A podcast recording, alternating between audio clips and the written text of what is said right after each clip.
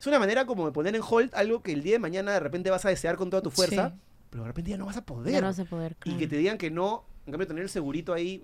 Sí, Sí. sí, sí. Yo pienso eso. Buena Yo, sí, lo hasta los, hasta los 30. Pero tú tienes 60. No, pues, pero ahorita seguramente no queremos tener a, o sea, a alguien. mandó al bombo a su Pueden, decidir, pueden ya- hasta los 30. O sea, yo digo que seguramente ahorita no podemos. No, pues, o sea. Si quieres ver contenido exclusivo, suscríbete a la comunidad premium de la lengua.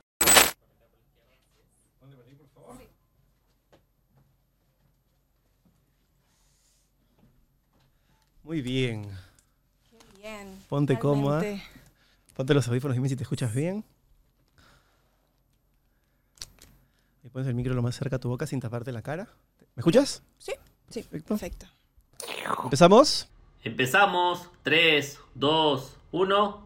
Tú como modelo debes haberte sentido en algún momento muy cerca de gente que tal vez era muy frívola Sí. y tal vez era gente que era muy artística. ¿Cómo moverse en esa línea y no caer en la frivolidad constante? Yo creo que es un sentimiento, es un feeling, ¿sabes? Eh, yo personalmente mi carrera siempre me he llevado con la conexión que tengo con la persona que tengo al frente. Eh, si una persona es, ¿sabes? Me trata mal o, o- o me hinca con la aguja y le digo, hey, me duele, eh, y lo vuelve a hacer y lo vuelve a hacer, ¿sabes? Digo, ok, no puedo trabajar y agarro mis cosas, llamo a mi gente y me voy. ¿Sabes? Porque es el trato y yo me cuido personalmente. Pero lastimosamente sí, es una industria muy fuerte, muy dura.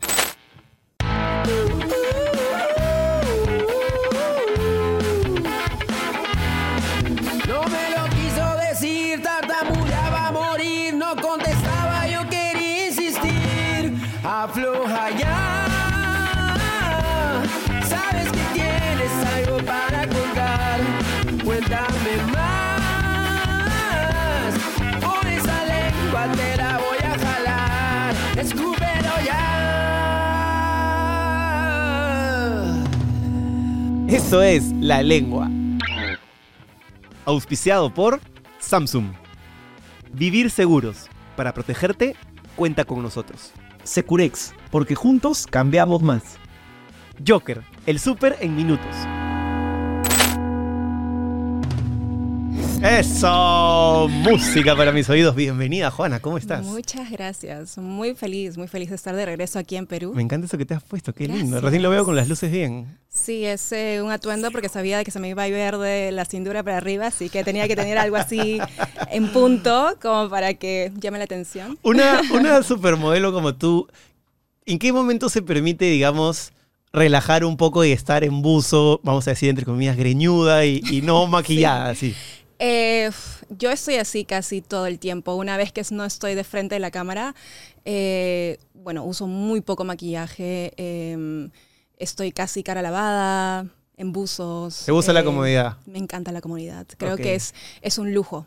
Hay una diferencia entre una, bueno, hay muchas diferencias, yo las sé, pero me gustaría que las expliques tú.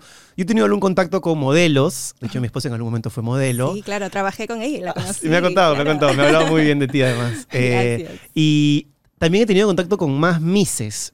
Eh, no sé si hay una diferencia que yo siento que es que siento que las modelos suben a la pasarela o están en la foto y entran en un personaje modelo, pero cuando acaba se lo bajan. En cambio siento que la Miss está más en un personaje de 24/7 de Miss, como de siempre estar perfectita. eh, Sí, es un poco ese estereotipo, ¿no? O sea, para mí eh, mucha gente viene y siempre dice, deberías de entrar a un concurso de belleza, ser representante de Perú, porque, bueno, represento a Perú ya de muchas maneras en mi carrera como modelo, pero es una diferencia abismal, yo creo, entre Misses y modelos de alta costura. Eh, con Misses es completamente distinto porque una, para mí, yo no me gusta la idea de ser Miss, porque es una idea falsa. Es una idea en que tienes que estar, tiene que ser la mujer que está al costado del hombre, la mujer perfecta, la que sabe hablar, la que sabe la etiqueta, ¿sabes? Y es como que no somos eso. O sea, una mujer fuerte, empoderada, no es una mujer que tiene que estar físicamente y de lo fuera, de parte de afuera, como que perfecta. Creo que eso es algo muy old school que ya no debería ser así. Y de hecho han sido muy criticados los últimos concursos de belleza porque evidentemente una, la parte digamos más conservadora dice, bueno, se juzgan lo, se juzga la belleza, eso es lo que es el concurso, pero finalmente les hacen algunas preguntas hasta capciosas en un momento en vivo con mucha gente y después se juzgan otras cosas que tal vez en el 2023 ya no están tan, tan acorde, ¿no? Sí, una de las cosas para mí creo que eh, me hace marcar mucho la idea de, entrar a esa plataforma de ser Miss es un poco también el entrar en, en cambiar un poco tu belleza natural, porque al final, sabes, Eh, creo que el 90% de, de, de Misses se, se operan o tienen que Sí. entrar por un por Canje de cirujano quirófano, plástico ¿sabes? arranque, ¿no? Exacto, Es como- entonces yo, eso. yo detesto eso, o sea, yo con las justas voy al dentista, ¿sabes? O si me hago un facial, Eso. me- Ya estamos en la misma onda. Yo soy Sí. igualito, se nota, creo, todo arrugado. Sí, no, yo creo que ya a mis ahora 33 años ya se me notan las arrugas y estoy feliz con eso. Creo que es la parte de mi belleza como mujer, como la vida me está, sabes, me está proyectando y tengo que aceptarme a mí misma. Al Claro, es una foto del momento. Sí, al final es eso. Creo que lo, lo que lo que he tratado de superarme personalmente, creo que ha sido eso, aceptarme, quererme, valorarme, respetarme como yo soy. Así es. Y no tratar de cambiar por otra gente, porque al final, claro, en, en la moda también hay, hay esas, esas cosas que, por ejemplo, ahora la cirugía plástica o hacer, ponerte botox o en los labios, en las arruguitas, claro que da como que una idea en que, mm, ¿sabes? Estaría bien, estaría un poquito, pero, pero no, porque al final te cambia mucho la expresión. Y ahora con la actuación, para mí, no podría hacer eso. Probablemente cuando tenga 60 años, 70 Tal vez. años, una ayudita no podría estar Claro. mal, pero ahora no. Una, una no. expresión es algo que está comunicando tu personaje probablemente, Exacto, ¿no? Sí, a- a, mí ayer me escribió al Instagram una chica súper buena onda en su manera de decir y me dijo, oye Jesús, me encanta lo que haces, pero quiero ponerte Botox, soy doctora y tienes muchas arrugas. Y yo, yo decía, ¿me Mira. ¿está diciendo algo chévere o me está queriendo...? No entendí, pero bueno, le dije, no le dije nada, pero mi cabeza era como, no, gracias, este, no te he pedido este tipo de sugerencias, ¿no? A mí me pasó algo muy loco. Eh, claro, recibes muchas opciones de tener dentistas gratis, facialistas gratis, que te hagan el cabello, tratamiento de cabello, de uñas, de todo realmente gratis. Es un acceso que tienes por tener una plataforma tan extensa. Eh, y me pasó una vez en Nueva York que fui a un dentista que era el dentista de Hollywood. Las ¿Sabes? De las estrellas, de los modelos top. Y yo estaba, bueno, ok, si les, si les hace a todos los modelos top, no me puedo... Teeth for the stars. Exacto. Eh, pero al final, eh, terminando el blancamiento, que era algo muy mínimo, porque tampoco me gusta tener los dientes súper, súper blancos, falsos, eh, me dijo, hey, eh, por si acaso, eh, yo también aplico un poco de Botox si deseas, porque claro, mis labios, si los ves bien, es el labio de arriba, superior, es un poco más grueso que el de abajo. Entonces él dijo, si deseas, te puedo inyectar un poquito en el labio de abajo. Para uniformizar. para unif- Exacto. Y yo dije, no, gracias, estoy muy bien, me gusta. Con me blanqueamiento encanta". estamos choche, gracias. Sí, gracias. Y nunca más fui a su, ¿sabes? A su Hay a una su- tendencia de eso bien, bien loca. Sí. Este, estaba revisando tu historia y creo que lo más increíble, y no sé si se ha hablado tanto de eso en el Perú, es que has hecho un recorrido eh, por el mundo alucinante, pero me encanta que has empezado en tu natal Barrios Altos Sí. y lo llevas siempre con orgullo y ahora estás en Nueva York. ¿Cómo ha sido ese, ese lugar de pasar a dos ciudades, digamos, urbanas, con, mucha, con mucho cemento, con mucha urbe, con muchas bocinas, con mucha vida, pero en un país como el Perú y en un lugar como, como Nueva York? ¿El cambio te debe haber costado o fue sostenido en el tiempo? Cuéntame sobre esa experiencia. Sí, creo que, mira, crecer en barrios altos, crecer en, en las calles, ¿sabes? Jugar en las calles. Me acuerdo jugar, llegar del colegio y cambiarme el uniforme y comenzar a jugar a la pelota o a las chapadas o, ¿sabes? O a los carnavales. Tengo esos recuerdos muy vivos y muy presentes en mí. Pero claro, una vez que, mis padres llegaban a casa y decían, esta es la hora de llegar a casa, esta es la hora de dormir, esta es la hora de cenar, eh, yo simplemente hacía caso a eso. O sea, habían reglas que se tenían que seguir.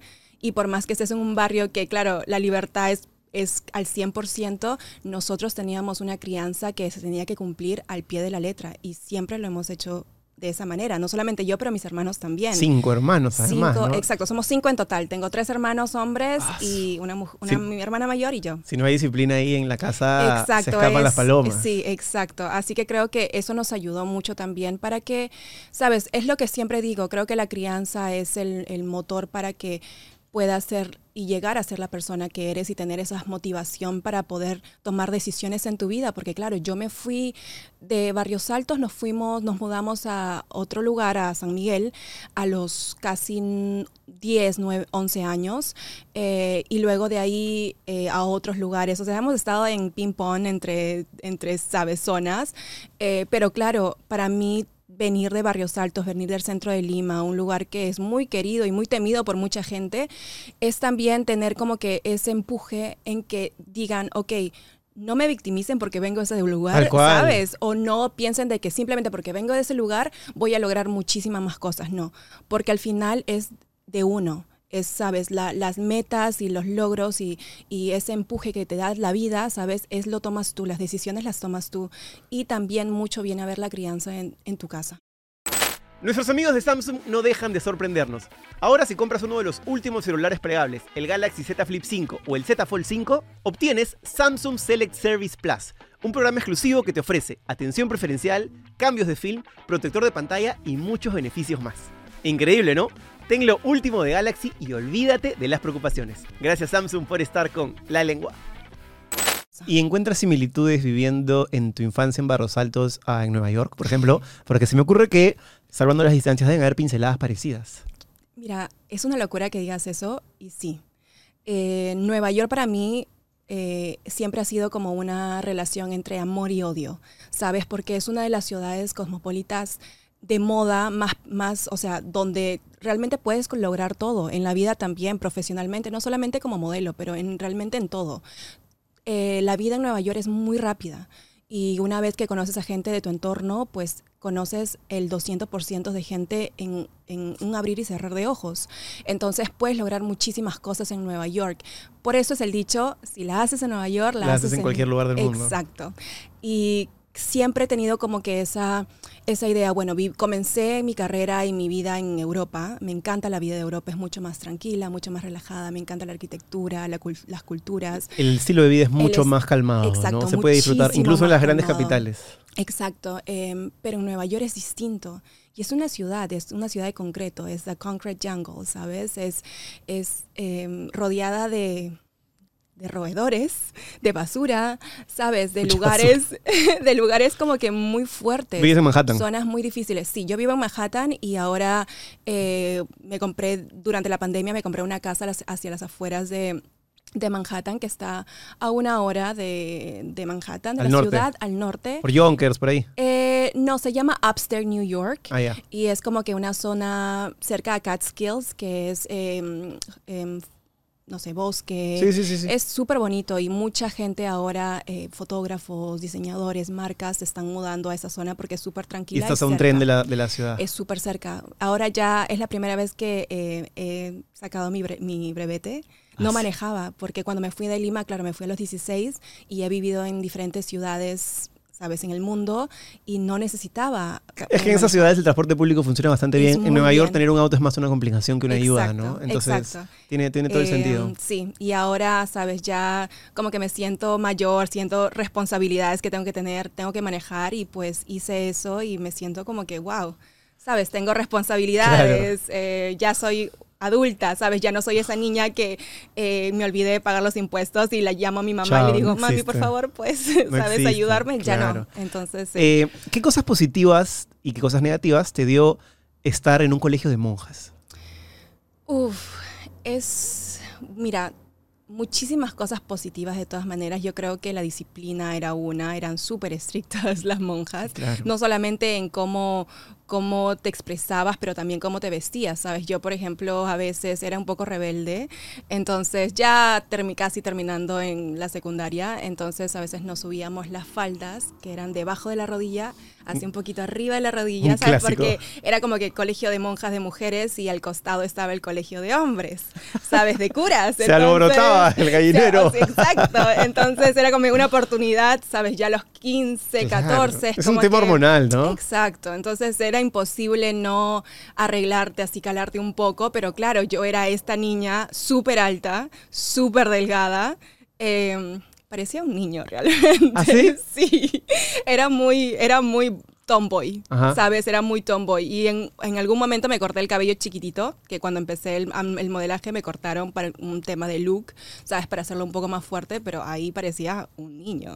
Entonces yo no desarrollaba, mis amigas desarrollaban y tenía este cuerpo como que súper sensual y sexy, estaban listas para, ¿sabes? Para agarrar a alguna víctima y yo era como que, ok, creo que me pongo un poco de push-up, no sé, ¿qué hago? Ese es un tema... Es una locura, sí.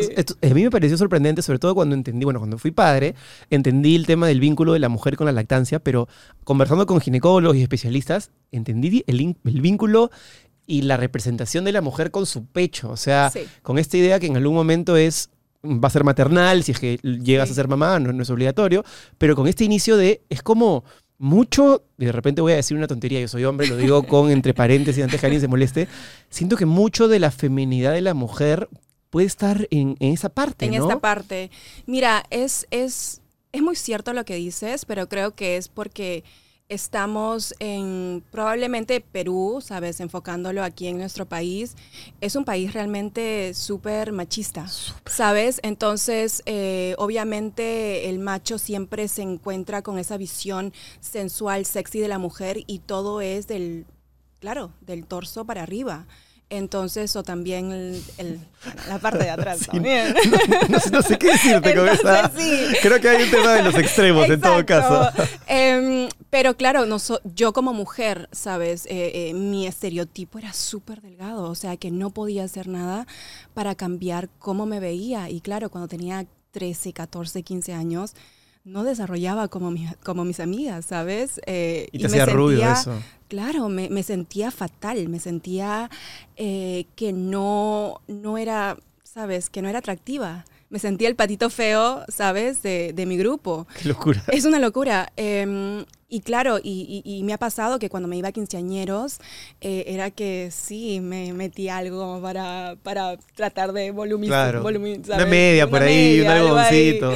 Em, pero sí, era, era, era, era eso, ¿sabes? Esa, esa idea que no era de mí, era de la sociedad. Totalmente, claro. Entonces, creo que esa- esas fueron una de las ideas en que yo crecí, me vi rodeada y que si no desarrollaba, si no tenías estos pechos voluminosos y, y estas curvas, y, ¿sabes? Mm, Realmente no era sensual y no era sexy. Em, y luego me pasó también cuando me descubrieron como modelo. Eh, y esta, este descubrimiento era para una agencia internacional, o sea que estaban buscando modelos de alta costura.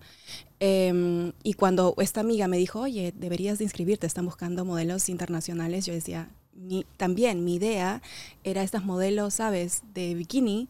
Y yo decía, por Dios, ¿me has visto? O sea, no voy a llegar. Ah, tu rollo era con el cuerpo, digamos, en, en Exacto, ropa de baño, en, ropa bikini. de baño, en bikini. Yo decía, no, me dice, prende la televisión y ve Fashion TV. Y es la primera vez que prendí la televisión y vi Fashion TV y me vi reflejada en esas chicas. Y dije, wow, lo puedo hacer, me, me veo ahí. Entonces acepté hacer la audición y todo. Y, también cuando vine, cuando comencé a, trabajar como modelo aquí en Perú, hubieron también esos, esos un poco estereotipos en que decían, ay, probablemente ella es, es, sabes, tiene alguna enfermedad, no se cuida, o tiene anorexia, o tiene bulimia. Y yo era literal, sabes, mi mamá estaba como que, ok, ¿cómo les digo que ella come como un camionero? O sea, ¿cómo se los digo? Es ¿Cómo que- digo que tenemos que, sabes, que decirle, ok, basta, porque ella come demasiado? Claro, es tu fisonomía y es tu cuerpo. Exacto, entonces era una, era una locura saber de que, de que estaba siendo tan, sabes, tan criticada y tan como que em, es, el estereotipo para mí era completamente distinto. Es que creo que muchas historias se han escuchado sobre las supermodelos, sobre todo como que básicamente se alimentan de agua y de lechuga Sí, para tener ese cuerpo. Claro, hay testimonios en los que definitivamente la anorexia y la bulimia entran en un plano Exacto. preocupante. Eh, me alegro que en tu caso no tengas que hacer este tipo de cosas, pero en algún momento imagino que has tenido, no sé, yo he escuchado alguna vez cuando estaba en algunos desfiles, nunca estaba en un desfile pues de- del extranjero, pero aquí en Perú, no sé, Lima Fashion Week, cuando trabajaba en Polizón y tenía que cubrirlos, era como, hoy día básicamente he comido ah, una lechuga con un brócoli con limón, harta agua porque tengo que estar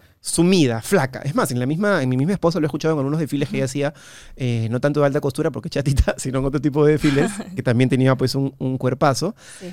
Y yo decía, esto debe ser un estrés Eh, sí. fuerte. Entonces, ¿cómo, te mane- cómo, cómo manejas eso de, de trabajar con tu cuerpo como herramienta de trabajo? Bueno, eso es parte del trabajo. O sea, en el sentido de que, por ejemplo, cuando yo, yo al inicio no sabía nada sobre esta industria, absolutamente cero. Eh, obviamente había trabajado aquí en Perú, pero cuando llegué a Nueva York o a París, el, el la industria era completamente distinta. Y tuve la, tuve la suerte de trabajar, por ejemplo, con diseñadores eh, como Vivian Westwood, como Rodarte, sabes, que me agarraban, como me contrataban como modelo, pero no solamente era como que, ok, ven a modelar y te vemos en el desfile, no, era que me, era una, se llama como exclusiva, exclu- exclusive model. ¿Y qué pasa con ese exclusive model? Es que no puedes hacer ningún show, ningún desfile en otro, en el Fashion Week de esa ciudad eh, y luego te agarran dos semanas antes del Fashion Week y hacen todos los, toda, toda la ropa la hacen a tu medida. Proteger a los nuestros, luchar por lo que queremos, trabajar duro y no darnos por vencido es algo tan nuestro. Por eso, Vivir Seguros nos ofrece soluciones de protección con sus seguros de vida. Enfermedades graves, rentas y SOAT, trabajando para que cada día más peruanos puedan crecer, soñar y alcanzar sus metas. Para protegerte, cuenta con nosotros. Vivir Seguros, orgulloso auspiciador de la lengua. Para más información, ingresen a vivirseguros.pe. Wow, es como un trabajo para que la cosa brille Exacto, y aparte es un todo. trabajo que te va gestando también tu capital humano, supongo, aprendes un montón de cosas, ¿no? Muchísimo. Entonces, yo era un trabajo súper arduo y súper difícil porque eran horas, ¿sabes?, de, de- de trabajar no solamente con la diseñadora, pero con todos los costureros que, que hacían cada, cada prenda, porque era entre dos a tres costureros por cada prenda. Y luego lo hacían a mi, a mi cuerpo. eh, pero ¿qué pasa? Claro, lo hacían a mi cuerpo, pero las otras modelos, mm, muchas de ellas eran parecidas las medidas hacia mi cuerpo, pero otras no. Entonces, cuando tú vas a una audición para un desfile, no es, y eso lo aprendí después de varias temporadas, ¿sabes? No es que no te acepten por cómo te ves o por quién eres o porque no les gustaste, no, es porque ellos tienen que seguir unos, unas medidas, unos parámetros que han trabajado por arduos meses para poder hacer la colección y lastimosamente si entras en los pantalones quedas, si no, no. Ah, eso sí, así Es de así claro de duro, es. Ah, sí, es así de duro y no es nada en contra de la niña, o sea, somos súper jóvenes cuando comenzamos a hacer Fashion Week, entonces nos los tomamos muy personal y, de, y el trato probablemente debería de cambiar, pero lastimosamente son meses de trabajo que a veces nosotras no nos educan de esa manera como decir, ok, no es personal, no te lo tomes personal, simplemente si la ropa queda, quedas, si no, no. Y yo veo este lado artístico, por decirlo, en, en esto que me cuentas, porque hay textileros, artesanos, personas que están dedicadas a crear una propuesta artística, pero ¿por qué crees que siempre está asociado a un lado muy frívolo? Tú como modelo debes haberte sentido en algún momento muy cerca de gente que tal vez era muy frívola Sí. y tal vez era gente que era muy artística. ¿Cómo moverse en esa línea y no caer en la frivolidad constante? Yo creo que es un sentimiento, es un feeling, ¿sabes? Eh, yo personalmente mi carrera siempre me he llevado con la conexión que tengo con la persona que tengo al frente. Eh, si una persona es, ¿sabes? Me trata mal o, me hinca con la aguja y le digo, hey, me duele, eh, y lo vuelve a hacer y lo vuelve a hacer, ¿sabes? Digo, ok, no puedo trabajar y agarro mis cosas, llamo a mi gente y me voy. ¿Sabes? Porque es el trato y yo me cuido personalmente. Pero lastimosamente sí, es una industria muy fuerte, muy dura. Una industria en que a veces no les importa realmente cómo tú te sientes, sino cómo tú te ves y van a usar ese maniquí, el que tú eres, usarlo y... y Porque además lo usan una hora en el desfile y luego... Sí, luego chao. O sea, en, pero, pero me ha pasado en que, en que, claro, hay muchas chicas en que las han confirmado para un desfile, por ejemplo, y luego en el mismo desfile o en las mismas fotos no les ha gustado algo ha pasado y las mandan de regreso a sus casas. Eso para mí es lo peor que he visto.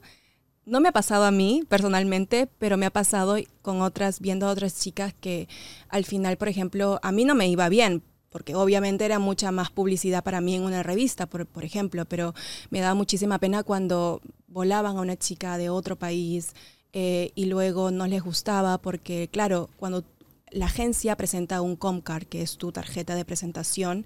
Tú tienes las medidas, cómo te ves, y luego mandan fotos que se llaman las Polaroids, que son fotos cómo te ves ahora, en el momento.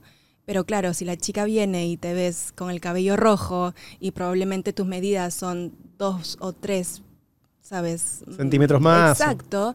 Y la ropa no, no queda o no va, eh, pues simplemente tienen que dejarte ir. Y sí, ha pasado muchísimas veces eh, con chicas que, que sí las he visto y es fatal verles la cara de Imagino. ¿Y, ¿Y has tenido algún momento así como de fan? Por ejemplo, yo siempre le pregunto a los futbolistas qué sienten cuando juegan al lado de Messi o, o cuando aparece Neymar en, en- o no sé, Cristiano Ronaldo, que claro, en la cancha es un compañero, un colega, una competencia, pero si te gusta el fútbol es como el top. Me imagino que tú has estado al costado de modelos super tops. ¿Cuál es la que tuviste así que era como, uy, le pido un selfie o, o me Sí, paro al costado y wow. converso como si nada? Eh, mira, es una locura. Mi primer desfile de rodarte, que estuve en exclusiva, o sea, hice todo la colección en mi cuerpo, el, el maquillaje, el cabello, todo. Era un desfile donde, bueno, esta marca Rodarte eran como que los top top ahí de en ese justo año 2010 porque habían ganado un concurso que se llama CFDA con Anna Winter y Vogue y que es como que eran los hot diseñadores del momento. Y yo no sabía ni siquiera quién eran, ¿sabes? En 20 ese- años además, ¿no? Claro. No sabía. Em, pero lo que sí sabía era que iban a estar modelos como Carly Kloss, Freya, o sea, todas las modelos top que había visto en Fashion TV iban a estar en ese desfile. Porque claro, cuando estaban haciendo el fitting, las pruebas de ropa venían y se probaban la ropa que le habían hecho a mi cuerpo. Em, y cuando llega el desfile, em, cuando hacemos, claro, antes del desfile siempre haces una pasada para saber cómo tienes que caminar y, sabes movimientos y dónde tienes que parar, los fotógrafos y tal. Y luego veía los nombres en los asientos y era como que Justin Timberlake, Madonna, eh, Anna Winter. Y yo estaba como que, madre mía. Gente de peso. O sea, ¿cómo los voy a ver mientras que camino? ¿Sabes? Porque no es que caminas y vas a estar como que, hey Justin o hey Madonna. ¿Sabes? No, en la vida. Dame, Entonces, dame, dame follow. Exacto. ¿Y qué me pasa? Y eso está en Fashion TV, ¿eh? si lo quieren buscar en YouTube, probablemente es como que si lo encuentran, me avisan y les doy un premio. ¿Qué pasa? En ese desfile los zapatos eran súper altos, o sea, unos tacones que no te digo si eran talla 15, pero unas plataformas enormes. Y ya había, ya había modelado con ellos, ya había estado parada, vestida antes de comenzar el desfile por media hora.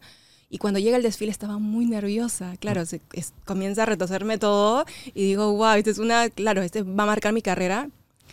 Jesús, no te miento, o sea, comienzo a caminar increíble, o sea, voy, poso para los fotógrafos, regreso, pero hay un momento en que me resbalo y me caigo. Ah, te caes. Le iba a decir, pero no mi- hablarlo. Te- En mi primer desfile me caigo y es como que, ¿sabes? Obviamente me caí y me levanté de una manera, es que es como que ni me caí, ¿eh? Porque fue un microsegundo que yo misma es como que no. O sea, ¿Pero la fue tropiezo o fue hasta el piso? Fue caída hacia atrás y levantada. Ah, ok, pero fue... Súper chic, ¿sabes? Como que caída. Pero sí fue como que en el piso. Sí, claro. No es como que en, en las caídas que hemos visto, que es como que las caídas que ahorita están en YouTube. Las más graciosas, no son- que se hacen exacto, virales. No es. Es desaparezco. O sea, ca- caigo. Y claro, y justo no habían puesto cámara en esa zona. Ah, entonces no sales tan mal, pa- mal no parada. salgo mal. O sea, si ves, por ejemplo, digitalmente es como que, ah, ahí está Juana, pum, desaparece, uy, ahí está de nuevo. No pasa nada. Sí. Claro, como que el editor puso un, un corte ahí. Sí, exacto, como que desaparecí, ¿sabes? ¿Y cómo te sentiste? Eh, fatal. Fatal. O sea, llegué al, al, al backstage y me volví a caer de los nervios porque, ¿sabes? Había quedado mal. Eh, Ese es el pavor de cualquier modelo de alta costura, ¿no? Es horrible. Y claro, y me vuelvo a caer y, y yo veía, ¿sabes? Ahí sí me, levan- me ayudaron a levantarme porque estaba destrozada adentro y era como que Carly Kloss me daba su mano, eh, esta otra modelo, Freya, me, me, me daba la mano y yo estaba como que, gracias chicas, o sea, hablando en español porque tampoco hablaba inglés en ese, en ese tiempo y luego teníamos que volver a salir. Entonces era mi pavor de decir, ok, me voy a volver a caer, pero no, en ese entonces dije, no, me voy a mentalizar, son nervios, trágatelos y sal y volví a modelar y no pasó nada. Qué bueno, ahí se ve la valentía aparte y el, el oficio, ¿no? Y Sí. cuando te caíste, no sé, ¿qué, qué pensabas? ¿Estabas, ¿Me va a ver Madonna? ¿Madonna se va a pensar que se cayó? ¿O decías, no sé, la gente te aplaude para apoyarte, no pasa nada? ¿Cómo, es, cómo se maneja ese Mira, momento? fue tan rápido que creo que ni ellos se dieron cuenta. Eso, con eso te digo todo. O sea, no es como que un tropiezo en que digas, ok, me saqué, ¿sabes? Y no fue en el spotlight, no fue al final de la pasarela. No, no fue, no fue nada. Fue ya de como que- salidita. sí, fue ya casi llegando al backstage. Qué bueno. Eh, pero pasó, ¿sabes? Y me, han me ha pasado eso. Solamente me ha pasado una vez eh, y esta fue la caída que voy a recordar y por eso siempre estoy muy cuidada en cómo camino, qué es lo que tengo que hacer. Trato de meditar antes de salir, Claro, ¿sabes? claro. Porque son los nervios. Obvio. Em, y es muy difícil controlarlo, entonces pasan ese tipo de cosas porque, bueno, ¡Ey! Si vas a cambiar dólares, hazlo rápido, seguro y de manera digital. Si quieres ahorrar en dólares para tu próximo viaje, pagar tus cuentas o empezar a invertir, bájate la app como Securex Perú o ingresa a la web www.securex.pe. Utiliza mi cupón LENGUA por 50 puntos y mejora aún más el tipo de cambio en todas tus transacciones. Gracias Securex, porque juntos cambiamos más. Y cuando pasa eso hay una suerte de, no sé, multa o el organizador te dice algo, sientes que te como que juzgan tu trabajo, que a Eh, veces tu persona misma, como Claro, o sea, creo que si hubiera sido un poco más en el spot, ¿sabes? En las cámaras, eh, me hubiera caído y, y Madonna tendría que ir levantarme. Probablemente ahí se hubiera dicho, ok, no la contratamos más. eso sería una gran historia, ¿no? Madonna me levantó sido, sí. de caerme un de Sí, es como que Santa Madonna me levantó. Eh, no, pero, pero fue tan mínimo y fue justo antes de la, o sea, casi entrar al backstage que... Nadie te hizo nada, ningún problema. Sí, no. Qué bueno. Eh, y mis agentes nunca se enteraron, nunca dije nada. Y luego cuando vi Fashion TV, ¿sabes? Dije, ah, lo tomaron. O sea, se, me, se ve que Se ve soy ahí, yo. claro, claro. Em, pero bueno, luego de eso, ¿sabes? Eh, fue prepararme más, caminar más. Fue mi primer desfile.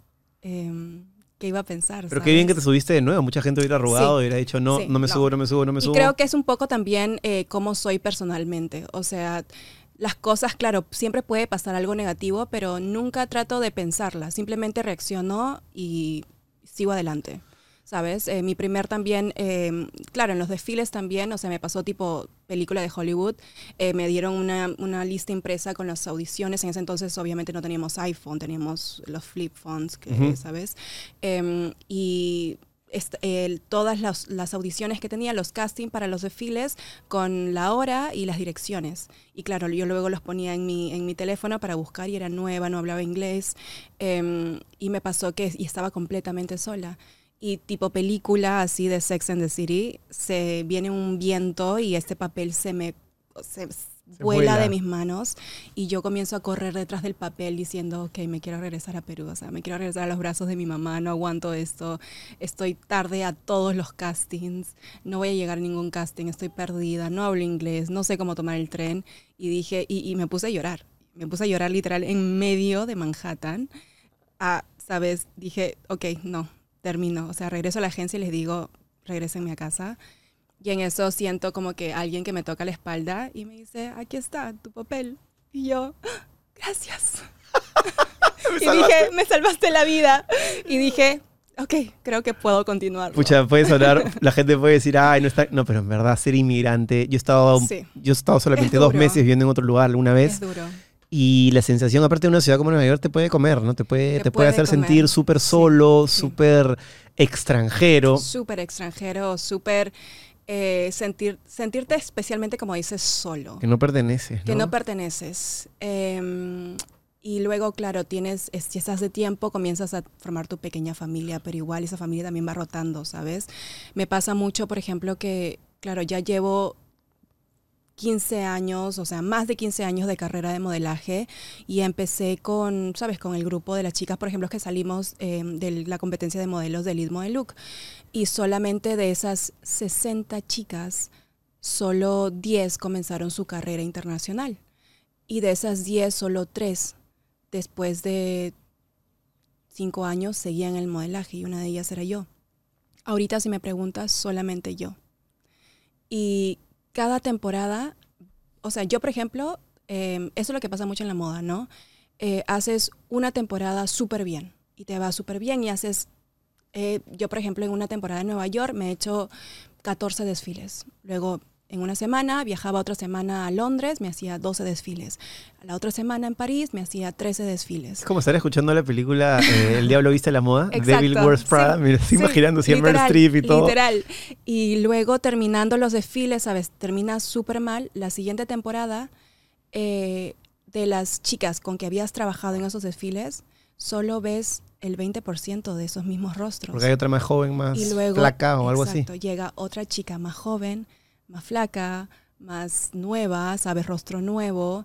eh, no le tienen que pagar tanto, ¿sabes? Porque siempre los nuevos rostros pagan piso, como se dice. Claro. Em, y, y- y- y claro, para mí es como, es, es, es una locura pensar de que solamente, claro, solamente yo soy esa chica que vino desde el 2010 hasta ahora, soy la única que sigue modelando. ¿Y hasta cuándo puedes, la carrera de modelaje, cuándo acaba? ¿En qué momento te sientes que ya te retiras tú mismo, te retira el mercado? ¿Cómo acaba? Mira, em, como te digo, o sea, siendo quin- más de 15 años probablemente para mí, y te puedo hablar solamente por mi experiencia, porque claro, me preguntan mucho y muchas chicas me preguntan cuán- eh, cómo me puede ir, eh, qué tal, eh, cuántos años son el modelaje, y realmente para cada una es dependiendo, es distinto. No hay una media. No hay, y especialmente ahora que el mundo del modelaje ha cambiado, es, ves ahora modelos eh, que tienen 60, 70 años, con el cabello completamente blanco. ¿Pero de pasarela, alta costura? Sí, claro. Estuve ahora desfilando para eh, eh, Copenhagen Fashion Week y habían modelos, mu- eh, mujeres de 80 años, con sus melenas largas de eh, blancas y con sus arrugas bellas y ellas guapísimas. Imagino con otra rigurosidad en cuanto al, al 90, 60, 90. No, ya no hay clásico, eso. no sí, existe, eso ¿no? ya no existe. Em, es dependiendo qué, qué diseñadores y qué, eh, cuál es la estructura del desfile, pero ya, ya no piden, o sea, ya no piden diferentes patrones de medidas para hacer desfiles. ¿Y en qué momento te diste cuenta que tus rasgos físicos eran un potencial, un, activo potencial para lo que pide esta idea del mundo? Yo siento que a veces en algunos grandes eh, países, en las grandes capitales, cuando hablas, por ejemplo, de Perú, seguramente le pasará a otros países como, no sé, Ecuador, Colombia, Venezuela, piensan que, que casi casi vivimos en un lugar pues este, selvático, súper tropical, ¿no? total, ¿Tienes sí. computadora? Sí, ya llega el internet a sí, mi es casa. como que vas a tu casa en alpaca o en Yamá y es como Así que es. no. Tal cual, es un prejuicio que, es claro, total. está de repente metido por el tema de- del turismo y porque Sí. es lo que más exportamos, ¿no? Machu Exacto. Picchu, nuestra hermosa sierra, selva, en fin. Exacto. Pero ¿en qué momento tú sientes que esto para ti es, es un activo que te va a hacer florecer y, y- y ser como, como tu gran capital, ¿no? Tu, tu manera en que literalmente está esculpida, vamos a decir, por tus padres, tu cara. Bueno, si me ves, sabes, Eh, tengo los pómulos marcados. Soy piel morena, tengo ojos negros, tengo cabello negro. Eh, no, no soy probablemente, sabes, el, no sé, de- lo, que, lo que piensan de mí es como que, ok, ella es peruana y sabemos que ella se ve como una peruana y se ve como latina. ¿Sabes? Ese es como que el look que yo Claro. tengo marcado. Eh, pero, por ejemplo, cuando inicié a, a modelar, eh, yo era la chica del medio. O sea, en el mundo de la moda era tan, tan drástico que eran chicas blancas y chicas negras. ¿Sabes? Eh, no había las del medio. Entonces la las agencias no sabían cómo venderme. Y me vendían como brasileña, como india, como filipina. Como exótica. Como exótica. Era la exótica, ¿sabes? Y yo a veces me sentía un poco como que, ok, no quiero que me llamen exótica. ¿Por qué me van a llamar exótica? Soy peruana, ¿sabes? Es Así una nos vemos. cosificación, además, ¿no? Exacto, es, es ilógico. Pero dije, bueno, si es la manera que me van a vender y voy a trabajar, pues bueno, me tengo que un poco callar y, y simplemente trabajar, ¿sabes? Porque quiero, te- quiero hacer esa carrera.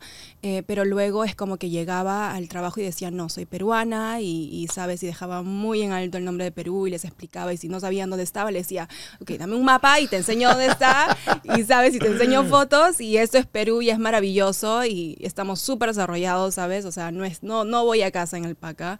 Em, pero, pero claro, es, es, es verme como peruana y es también para mí, era un lujo, porque no hay muchas chicas que se ven como yo. Entonces, era, ese era mi punto y ese es creo que ahora lo entiendo. Es por cómo me veo, es porque sigo en la industria. Les cuento que esta semana me tocó a mí hacer las compras. Y no saben, se me olvidaron varias cosas.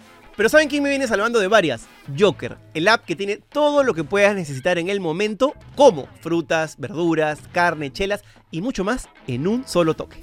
Tranqui, pide Joker en segundos y recíbelo en casa en minutos. Ah, y no te olvides de usar el código LENGUA en tu primera compra para recibir 20 soles de descuento. Y es que si necesitas algo urgente, haz el súper en Joker. Gracias Joker por estar con La Lengua. Y eso es, es un poco...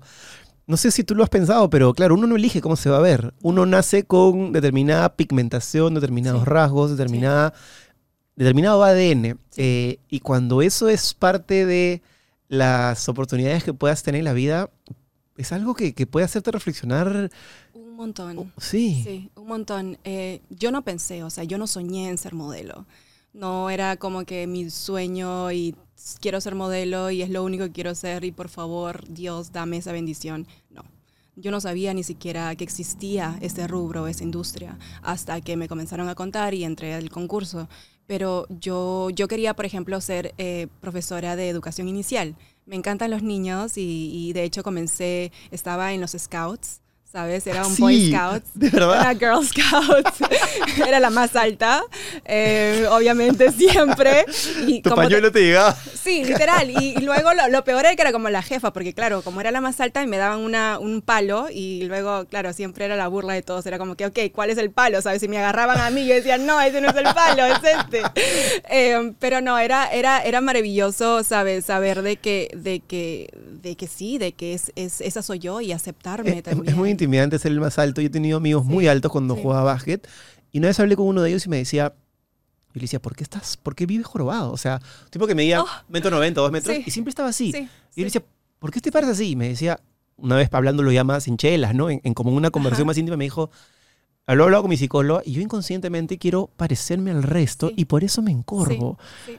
Imagino que has pasaba- vivido lo mismo. Sí, me pasaba a mí. O sea, yo cuando me veo en fotos del colegio siempre estaba encorvada. Y era porque probablemente quería escuchar, ¿sabes? O quería parecerme estar un poco, no ser muy alta. Eh, y hay muchos, muchas cosas que sabes que, que, que como que se te vienen a ti que no lo sabes. En Y- una fiesta, en un quinceañero, imagino que No, los era- chicos que te saquen a bailar tenían que hacer uno altazo. Sí, o si no, no bailaba. O si no, uno que tenga mucha personalidad, pero Exacto. O por ejemplo, cuando, cuando tenía que hacer, no sé, este, bailes del colegio, siempre me ponían de hombre, ¿sabes? En el colegio de mujeres, porque era la más alta. Claro, no me van a poner como ¿Y, y cómo, mujer. y cómo te sentías en ese momento estabas en una fiesta y decías, tú sacaste a bailar a algún chiquito chato? ¿Qué hacías? Porque vosotros te esperabas Eh, y... Mira, era muy tímida. Cuando era, cuando era chivola era súper, súper tímida. Eh, no salía mucho. Mis padres eran como que sal, anda a bailar, anda a las fiestas. Y yo como que no. Ya cuando comencé a entrar al modelaje, como a los 15, así, ya me dieron las ganas y ahí comencé a salir. Pero yo era muy casera. O sea, no me gustaba salir. Qué loco que, Sí. qué loco que teniendo, digamos, la clara, ¿cómo decirlo? Eh, hoy que tu, tu físico, que tu cara es, una, es un capital positivo, pero en ese momento te haya generado tantas complicaciones. O sea, es terrible. cuando tuviste tu, tu primer enamorado, ¿te recuerdas, recuerdas ese momento en el que era como, no sé, imagino que eras más alta que él? ¿Cómo, cómo sucedía ese Eh, momento? Uf, creo que sí, fue súper extraño porque yo decía, siempre también estaba preguntándome, ¿le gustaré? O sea, ¿realmente me ve atractiva? Soy sup- o sea, estoy como que era alto también, entonces estábamos casi Ah. al mismo tamaño. Nunca he estado con... ¿Nunca has estado con bajito? no. Eh, bueno, probablemente sin tacos, la misma talla, pero nunca, y claro, cuando me ponía tacos era mucho más alta. Y por un tema imagino que no se ha dado, porque al final yo Sí, creo que no te puedes dado, enamorar de cualquiera, era- ¿no? Exacto, no, no era por eso, era porque también, claro, era, era súper niña, ¿sabes? Me fui a los 16, 17 y, y fue muy gracioso porque ahora es como que estoy casada con un danés, ¿sabes? Y es súper alto y es como que en la otra parte del mundo. Eh, pero, pero claro, soy del mismo tamaño de su mamá, por ejemplo, ¿no? Que es increíble porque es como que, ok, estoy, ¿sabes?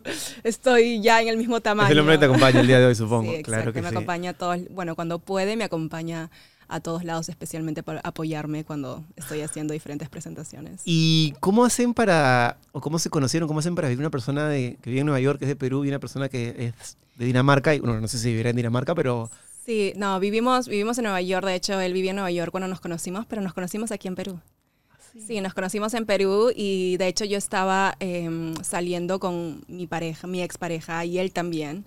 Y simplemente nos conocimos porque, bueno, un amigo fotógrafo en común que teníamos de Nueva York, que es peruano, eh, yo estaba en Perú eh, por Navidad, por fiestas, mi amigo había llegado a Perú para traer diferentes revistas y como Martín, mi esposo, eh, es director, eh, iban a hacer como que un, un, un video relacionado a lo que estaban chuteando y tal, querían hacer un, un film, ¿no? Em, y luego eh, terminamos de trabajar y cuando era como que el- la cena, ¿sabes? De todo el equipo, lo, lo, lo conozco y nos caímos súper bien y sabíamos que los dos vivíamos en Nueva York, pero claro, no había interés de nada, ¿sabes? En lo absoluto. Los dos Los estaban en pareja, además. Exacto, estábamos en pareja. Y, pero intercambiamos en ese entonces Facebook, ¿no? Porque él era director y a veces hacía videos musicales. Claro, networking además, ¿no? Exacto, networking. Y, y nunca más nos vimos. O sea, fue que nos vimos una vez aquí en Lima, en Perú. Eh, fuimos a Nueva York. Nunca nos vimos en, en Nueva York. Nunca trabajamos juntos tampoco. Y luego, después de un año y medio, él había terminado con su ex y yo también. O sea, estaba a punto de terminar con mi ex, estaba ya como que llamándolo para terminar. Y una semana después eh, me voy a un desfile y encuentro a la mejor, bueno, a la novia de su mejor amigo. Y me invita a una fiesta en Nueva York, en un bar que se llama Acme, que es súper popular. Si van a Nueva York tienen que ir. Eh, y mm, pues él estaba, era DJ, entonces estaba haciendo DJ y Martín estaba ahí, ¿sabes? Parado. Y no sabía de que nos, o sea, nadie sabía que nos conocíamos. Y luego ella me dice, sí, van a haber varios amigos, ahora que estás soltera deberías de ir y encontrar a alguien. Y yo como que no, ya he salido de una relación larga, no quiero entrar a Claro, otra. claro. Eh, quiero darme mi tiempo, quiero estar soltera. Y luego, claro, voy a la fiesta y veo a Martín. Y es como que, oh my God, lo conozco a este chico. Eh, pero fue muy, muy, muy, muy raro esa conexión porque, ¿sabes? Él no me habló en toda la noche, no se acercó y dije, bueno, ok, no hay interés, entonces, whatever. Eh, pero luego, ¿sabes? Antes de irme hablamos un rato y luego es muy bella nuestra relación porque, bueno, ya llevamos casi ocho años juntos, nos casamos hace dos años, y, pero cuando iniciamos nuestra relación, como habíamos salido de relaciones tan largas, hicimos como que esta relación o este enamoramiento de old school, o sea, no nos llamamos eh, enamorado, enamorado eh, después de, o no lo hicimos oficial después de seis meses, por ejemplo, no nos besamos después de tres meses que íbamos por cafés, por cenas. ¿De tres meses no se dieron Sí, un beso? No, sí. Oh, Eso sí es bien old school. Sí, ¿ah? es bien old school. ¿Y él Pero- tranquilo y tú tranquila? Sí, tranquilos, tranquilos. Em, y creo que es lo que ha... Una base que- sólida para que el vínculo Sí, dure. Sí, y ahora estamos casados y eh, tenemos una casa juntos en Nueva York.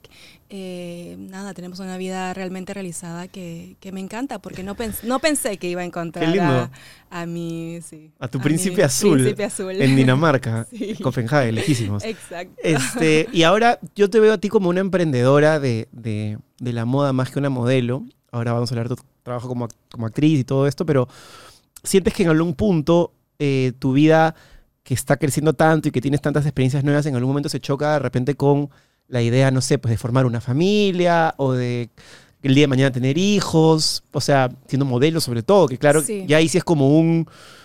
Bueno, deben haber modelos que han sido mamás y han vuelto, Sí, pero no debe ser la mayoría. Hay un tema físico, natural con el embarazo, y esto me lo ha contado Paz, por eso lo digo con conocimiento de causa, no porque yo lo crea.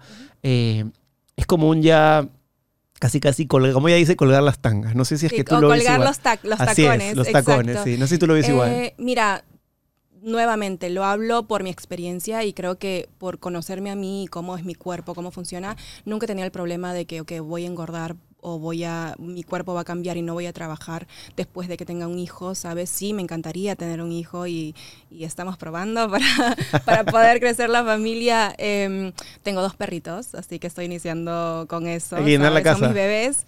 Em, pero sí nos encantaría tener una familia y creo que con creo que ser mamá es el sueño que quiero realizar en mi vida. Creo que es Ah, el sí. punto en que digo, wow, mi cuerpo, sabes, va a crear vida. Sabes, Increíble. siempre cuando fui a París y vi la Torre Eiffel, dije, "Mm". o sea, cuando fui a Nueva York y vi, sabes, la Estatua de Libertad, dije, "Mm".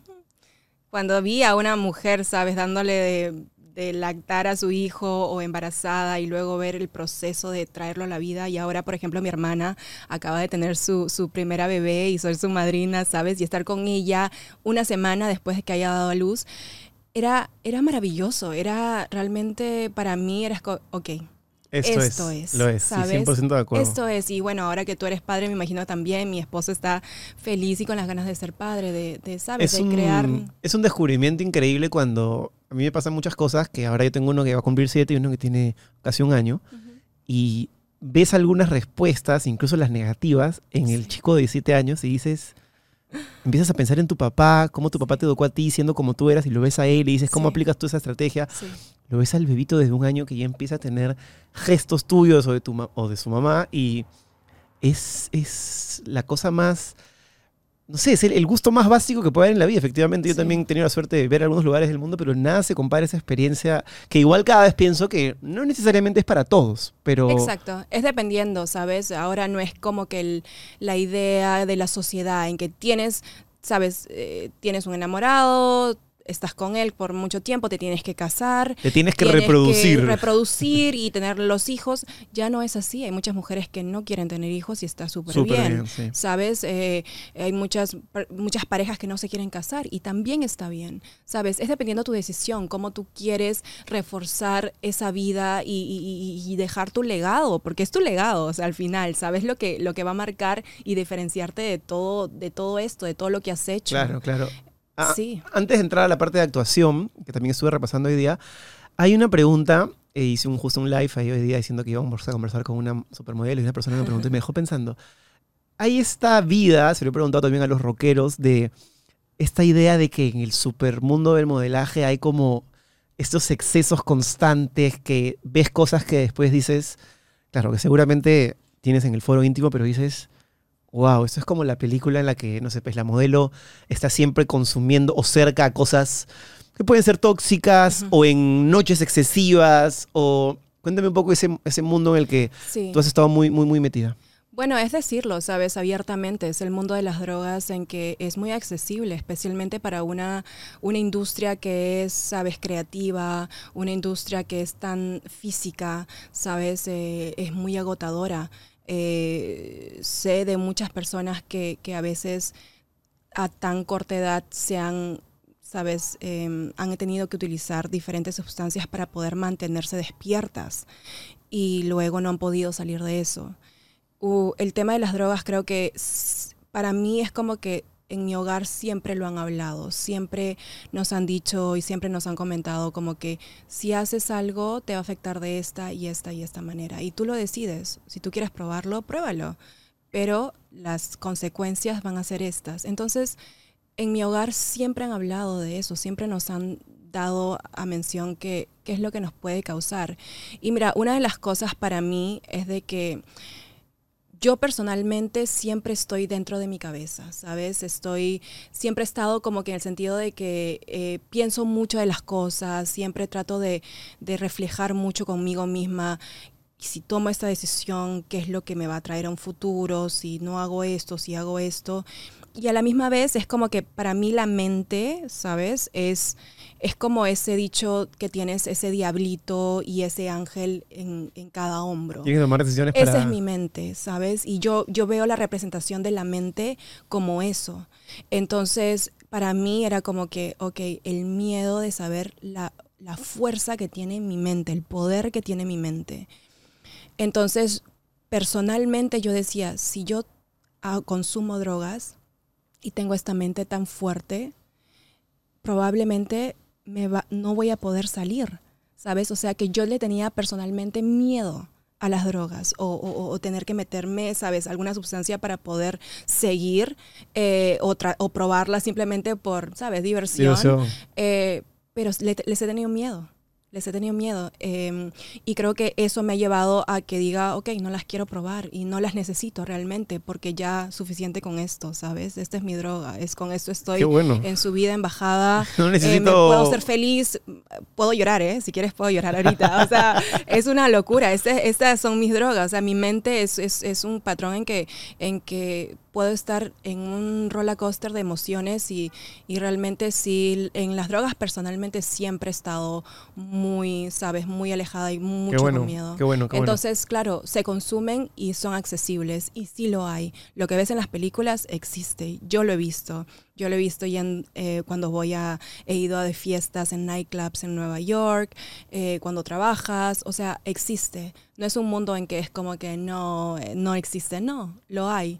Pero personalmente nunca lo he probado, no lo he necesitado, siento que no, no he tenido como que las ganas y le he tenido el miedo también de, hacerlo. Volviendo un poco a Perú y a tu idea de ser una mujer, una ciudadana del mundo, como es bastante la tendencia, creo, de la generación Z, tal vez no tanto de los millennials. No sé si tú estás en esa categoría, pero creo que estamos muy Sí. cerca. Eh, ¿Cómo te sientes cuando vienes a Perú y basta dar una revista de repente a las redes sociales, algunos titulares, donde siento que la sociedad todavía tiene algunas cosas, no es que yo sea el más progresista del mundo, pero siento que todavía cuando viajas te das cuenta, tenemos mucho prejuicio. eh, a mí me sorprendió el otro día, por ejemplo, hice una... una- lo, lo- lo digo para hacer un ejemplo, ¿no? Exacto. tuve una conversación con, con una youtuber, Capaza, y estaba con un sombrero. Y de pronto, en los comentarios era, ¿y por qué el sombrero? Ah, el sombrerito. Y era como, en el ojo era como que lo que llamaba la atención era el sombrero. Yo decía, Sí. Probablemente a mí va a llamar la atención mi... no creo porque ya, digamos, tú estás en una consolidación de esto, pero me, me llamaba la atención como... Si alguien es una persona entra a una reunión y está con un sombrero en Perú, es el chico del sombrero automáticamente jala la vista y nos empezamos a hacer incluso un montón de cuestionamientos. Ah, seguro quiere llamar la atención. Ah, lo digo por un ejemplo, ¿no? Sí.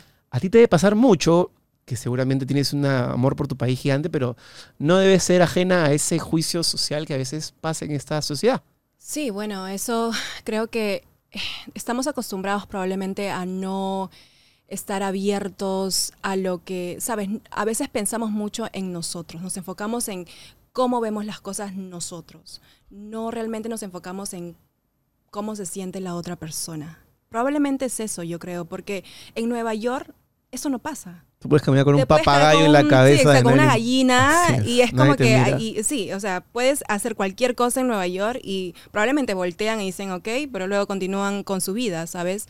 Aquí probablemente eh, todavía estamos enfocados en eso, ¿sabes? En, en- en probablemente estar metidos en qué es lo que la otra persona vive, cómo... ¿Lo cómo- sientes cuando vienes una semanita a Lima? ¿Te Eh, choca? ¿Lo vives? Probar- mira, yo no lo siento porque eh, mentalmente no, no, honestamente no me importa lo que piense la demás gente, ¿sabes? No me importa en el sentido, no en que no aprecio sus comentarios y, y- y que me digan comentarios, sean buenos o, o negativos, ¿sabes? Pero en el sentido es que no me va a afectar lo que ellos sientan que es mejor para mí. Buenísimo. Porque yo como me siento, ¿sabes? Si yo quiero vestirme así, me visto así. Si no, porque yo personalmente me hago la autocrítica yo misma. Y ya, déjame decirte, Es estoy media hora, ya estuve, ¿sabes? Pensando qué me pongo, ¿sabes? O sea, tratando de mapear. Si voy a estar sentada, pues si me pongo algo negro, voy a parecer que estoy de luto. Entonces digo, bueno, tengo que ve- vestirme así, ¿sabes? ¿Y en qué momento for- forjaste ese cuero de ese cuero de chancho que le decimos o esa ese aceite en la piel para que las críticas, porque como modelo las críticas están pues además de tu cuerpo, tu cara Claro, durísimas. son durísimas. ¿Cómo se aprende eso? empecé tan joven, ¿sabes? Que creo que mm, tuve muchas críticas muy fuertes, muy, ¿sabes? Muy con ¿Sí? mi físico, especialmente con mi físico, porque era súper delgada. Eh, cuando viajé no tenía tantas críticas, pero, pero sí, claro, eh, por ejemplo, si trabajas en, en Milán, Italia, ¿sabes? En Italia son podría decir un poco racista, ¿sabes? Solamente quieren la piel blanca o, o ahora, ¿sabes? Eh, ahora ha cambiado un poco porque ahora es un poco más, todo tiene que ser más eh, in- inclusivo, eh, pero no trabajaba mucho en, en Milano. ¿Y tú te has sentido víctima de racismo en algún momento, en algún gran desfile o algo así? Eh, no, pero cuando llegué a París por primera vez, hubo un fotógrafo cuando fui a hacer un presentarme y le dije, no, que era de Perú. Eh, me dijo, ¿qué hacía acá? Y yo le dije, pues, eh, trabajar como modelo. Eh, y me dijo, bueno, pero es que ¿en qué categoría te voy a poner? Porque ahorita mis clientes están buscando rubias o negras, ¿sabes? O sea, tú no vas en ninguna categoría, no sé qué te en qué te puedo fotografiar para qué. Entonces yo dije, bueno, si tú no me puedes fotografiar para, no tienes clientes para, para mi tipo, entonces me voy a otro fotógrafo, ¿sabes? O Claro, no me es va tu problema, no el Es- mío. Exacto, no es el mío.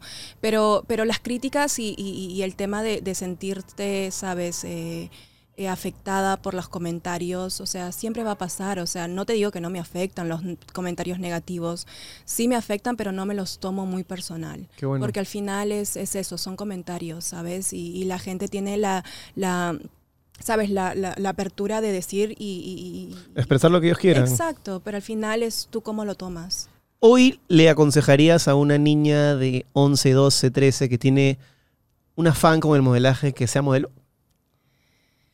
Sí, yo creo que sí. Eh, es, muy, es muy difícil em, decirle deja todo y hazlo, porque no es una industria fácil, ¿sabes? No es lo que ves en Fashion TV o en las películas o en, en Internet. No lo es. O sea, si tú ves a una influencer también, lo que ella postea en el Instagram no es lo que está viviendo.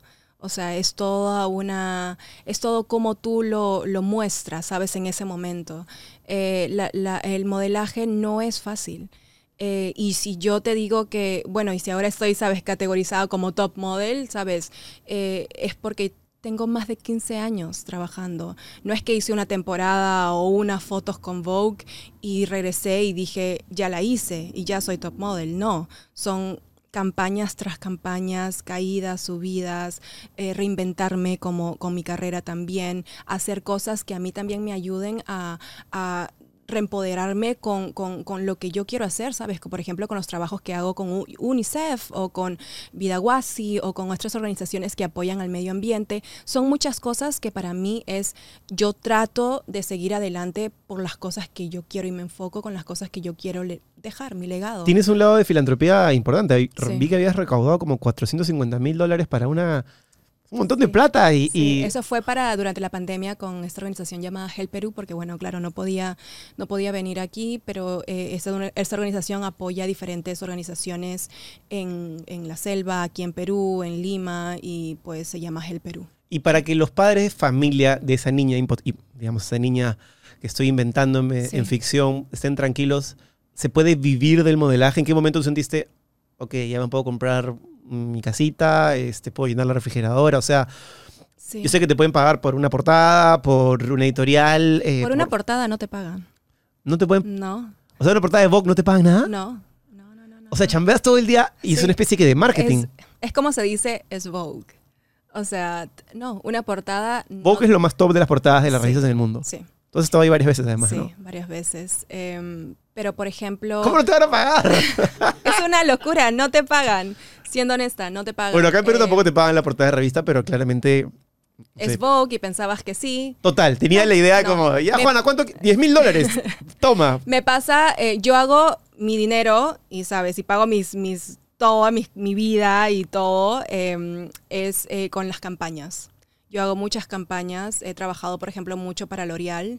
eh, y he hecho campañas internacionales con L'Oreal, con co- MAC Cosméticos, eh, y ellos, por ejemplo, no te, te pagan el día, que es el day rate, eh, lo que tienes por ir a trabajar, pero también las regalías. Por tu imagen. lo- exacto, por si las usan, el- por ejemplo, los comerciales en Europa, en Sudamérica, en Estados Unidos. Puedes ver tu pagan. cara de repente en China y, y simplemente Sí, te llega un royalty y te enteraste Total, que estabas sí, ahí. Literal, o sea, yo voy, llamo a emergencia, ok, ¿cuánto hay hoy? Y es como que chin chin, ¿sabes? Y no he trabajado. Y eso es lo maravilloso, porque Claro. es para eso yo iba a París, por ejemplo, para hacer campañas. Hice, no sé si conoces este perfume llamado Azaro.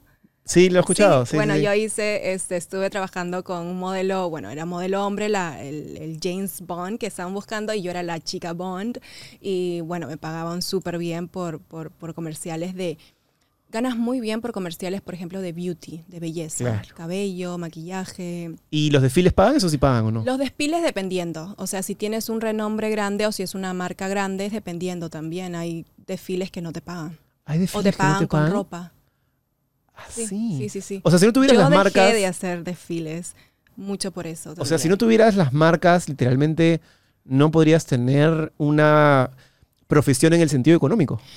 Bueno, es dependiendo, ¿sabes? Eh, cuando yo empecé a trabajar eh, como modelo y te decía, no miento, o sea, hacía 14 desfiles solamente en el New York Fashion Week, en Londres hacía otros 13, en París otros 14, y ahí te pagaban muy bien, pero te estoy hablando en el 2010.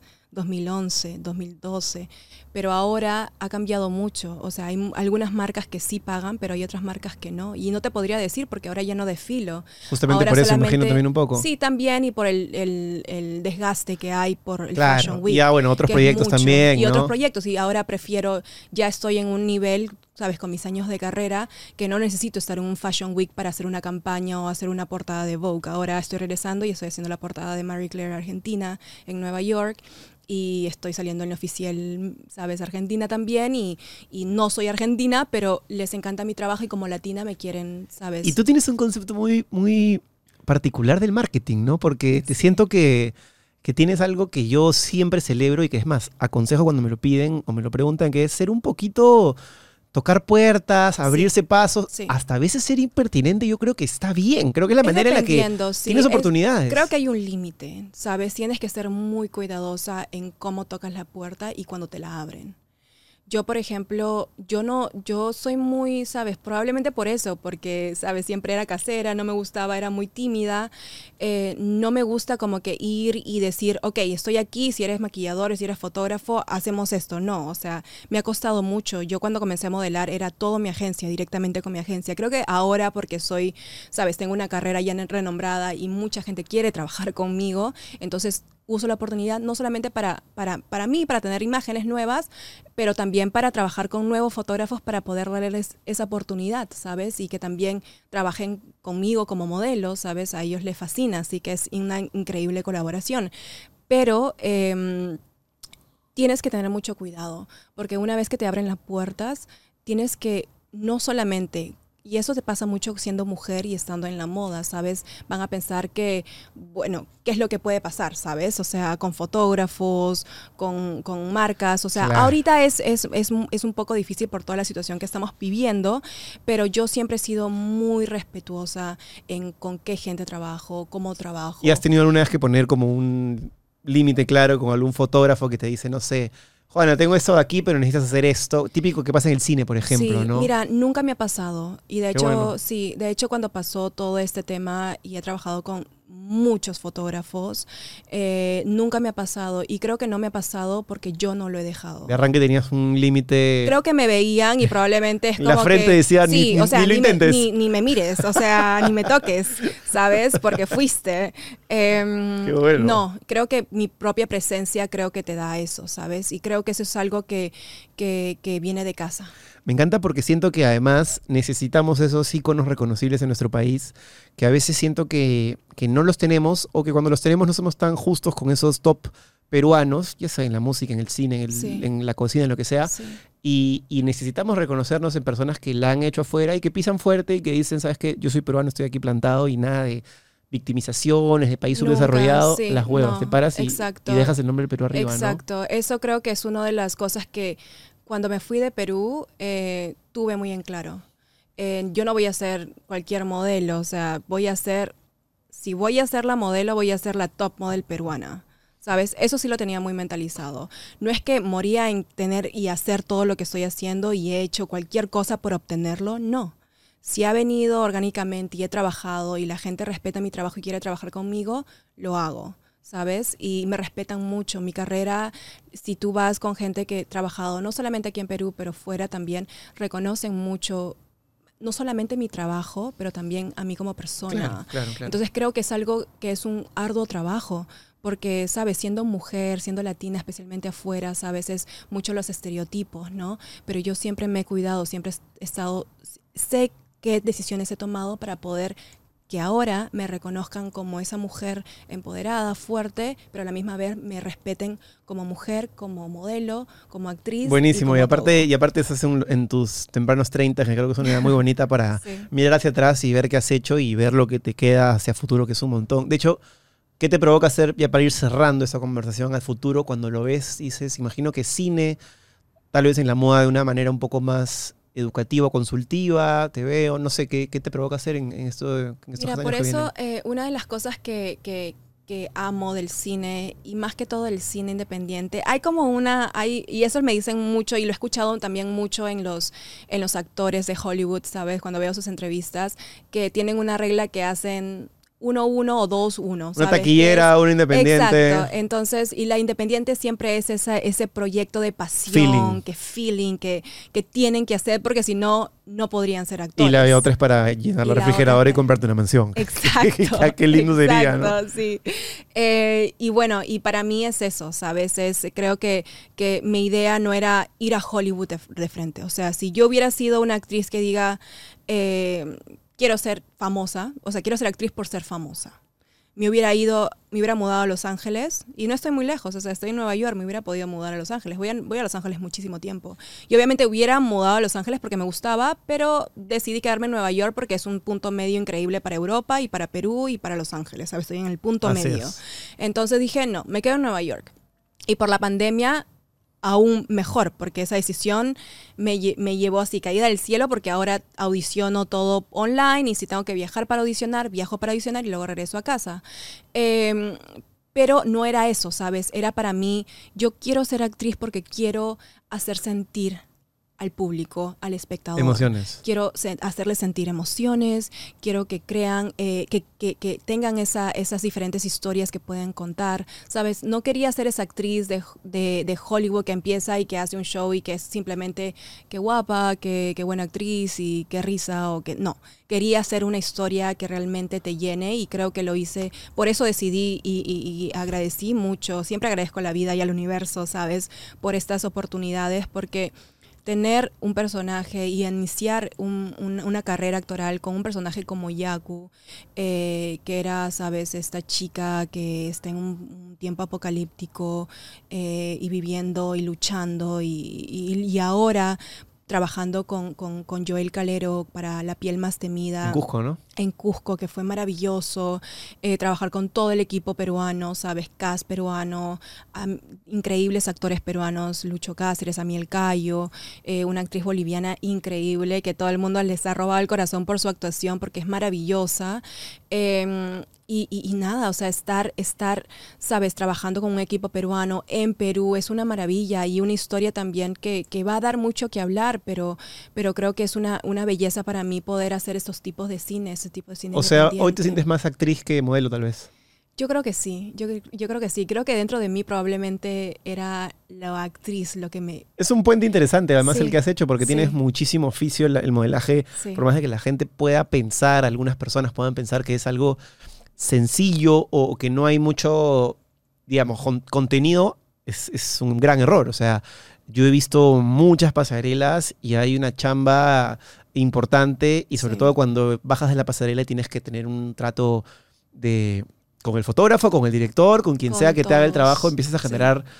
Algo que termina pues bastante bien conectado con la actuación. Obviamente seguramente requerirá de otras herramientas, pero se pueden desarrollar.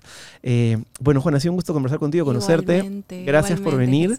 Eh, espero que te vaya muy bien, que sigas triunfando y que sigas haciendo que el Perú Gracias. triunfe. Así que Exacto. no sé si le quieres decir algo más a tu público que te está viendo ahí, alguna cosita que de repente que te sigan o lo que tú desees. Sí, si quieren seguir y, y- y ver todo lo que hago en mis viajes, en mi carrera, pues pueden seguir a mi Instagram, a Juana Burga. Eh, y pues bueno, seguir eh, siguiendo todos los proyectos que vengo haciendo. Vayan por favor al cine una vez que esté, hagamos la premier para La piel más temida. Y los voy a invitar, voy a poner ahí, también voy a regalar entradas para que vengan al cine y pues muy feliz de poder compartir todas estas experiencias con ustedes. Eso, de Barresaltos al mundo. Qué lindo. Muy bien. Nos vemos el siguiente lunes. ¡Chao!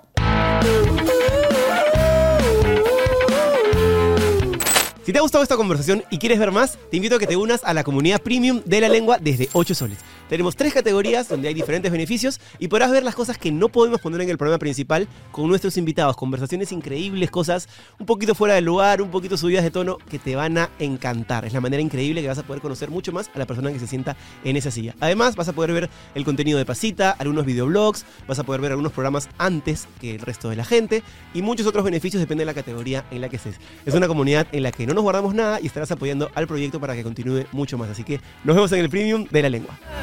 Por esa lengua te la voy a jalar. Escúpelo ya. Esto es La Lengua, auspiciado por Samsung. Vivir seguros. Para protegerte, cuenta con nosotros. Securex, porque juntos cambiamos más.